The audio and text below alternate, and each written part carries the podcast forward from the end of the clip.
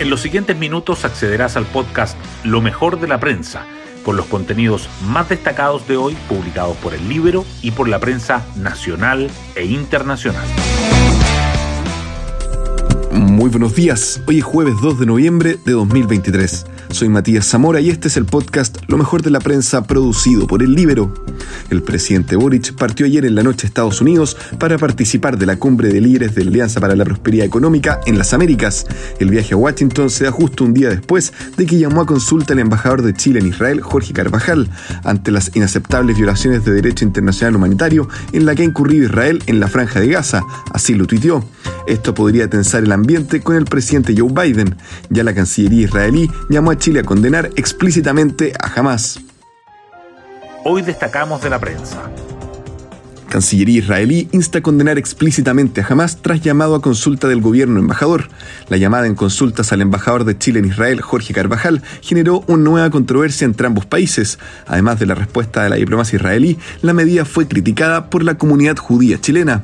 Desde Cancillería transmitieron que condenaron los ataques de Hamas apenas se conocieron. En ese contexto, el presidente Boric se reunirá hoy en Washington con su par de Estados Unidos, país que ha defendido la actuación de Israel. Plebiscito. PS y PPD oficializan postura en contra. Demócratas se inclina por el a favor. Las comisiones políticas del PS y el PPD decidieron rechazar la propuesta del Consejo Constitucional. Impone una visión económica ultraliberal, regresiva en derechos y conservadora. Acusa desde el socialismo. En cambio, Demócratas, liderado por la senadora Jimena Rincón, llamó a aprobar el texto porque cree que en general, y conscientes de algunas imperfecciones, es un claro avance respecto a la Constitución vigente. Parlamentarios cuestionan críticas del presidente Boric a propuesta constitucional. Aunque el mandatario insistió en que el gobierno tendrá presidencia de cara al plebiscito, no se ahorró cuestionamientos al texto aprobado por el Consejo Constitucional. El diputado Andrés Joanet lo emplazó a ser realmente presidente. Analistas creen que el Ejecutivo seguirá eludiendo pronunciarse a favor o en contra para evitar que la consulta se transforme en referendo sobre su gestión.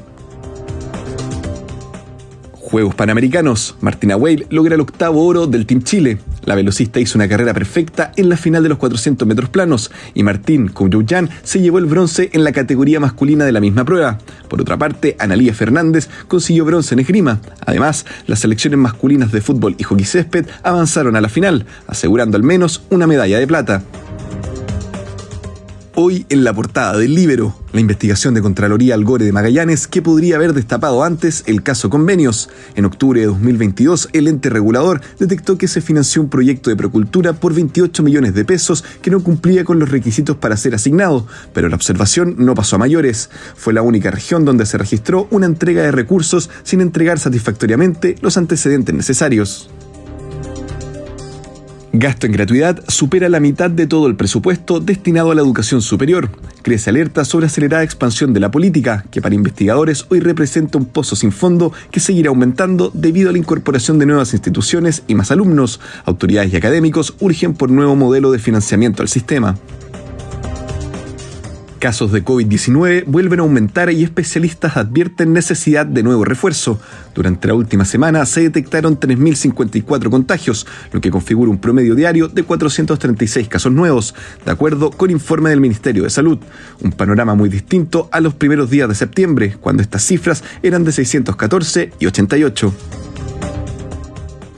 Reserva Federal mantiene tasas de interés en nivel más alto desde 2001. El presidente del Banco Central estadounidense advirtió que la inflación sigue elevada y dejó la puerta abierta a nuevas alzas. Por otra parte, la tasa de interés real de Chile es la quinta más alta del mundo, según Bloomberg. Y así llegamos al final del podcast Lo mejor de la prensa del día de hoy. Yo me despido. Que tengan una excelente jornada.